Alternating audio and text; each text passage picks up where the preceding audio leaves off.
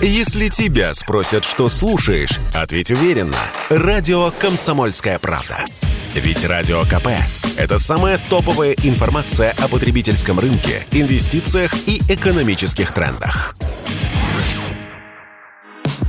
Российские авиакомпании начали разбирать самолеты на запчасти на фоне нехватки комплектующих, сообщил Рейтер. По данным источника издания, два самолета Сухой Суперджет 100 и Airbus A350, принадлежащие Аэрофлоту, находятся на земле и разбираются. Причем Airbus почти новый. Также оборудование сняли с некоторых других судов, в частности с моделей Boeing, чтобы обслуживать аналогичные самолеты. Исполнительный директор агентства «Авиапорт» Олег Пантелеев в так называемом авиаканнибализме не видит ничего плохого. Вот вот что он заявил радио «Комсомольская правда» использование запчастей простаивающих самолетов в интересах обеспечения полетов оставшейся части парка машин такого типа, это абсолютно нормальная и в мировой практике, и в российской практике ситуация. Она, в общем-то, возникла не сегодня, не в России и насчитывает многие десятилетия. По понятным причинам введение санкций повышает актуальность так называемого каннибализма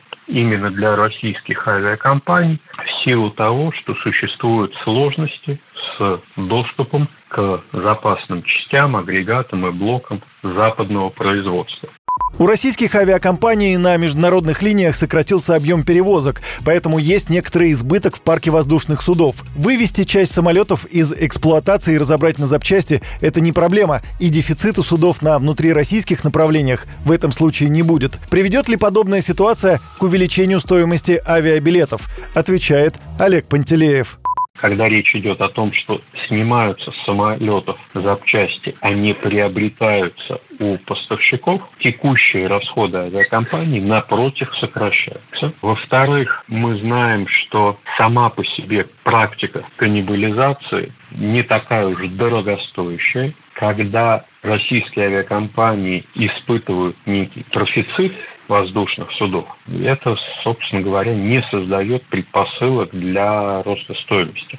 Разбирать на запчасти самолеты будут в ближайшие 2-3 года. Эта работа сейчас только набирает обороты. Ближе к 2025 году отрасль надеется получить уже российские самолеты и запчасти к ним. Всего в России, по данным Минтранса, сейчас эксплуатируются 1287 самолетов, включая грузовые, частные и госавиацию. Из них в российском реестре зарегистрировано 1140 судов. Юрий Кораблев, Радио «Комсомольская правда».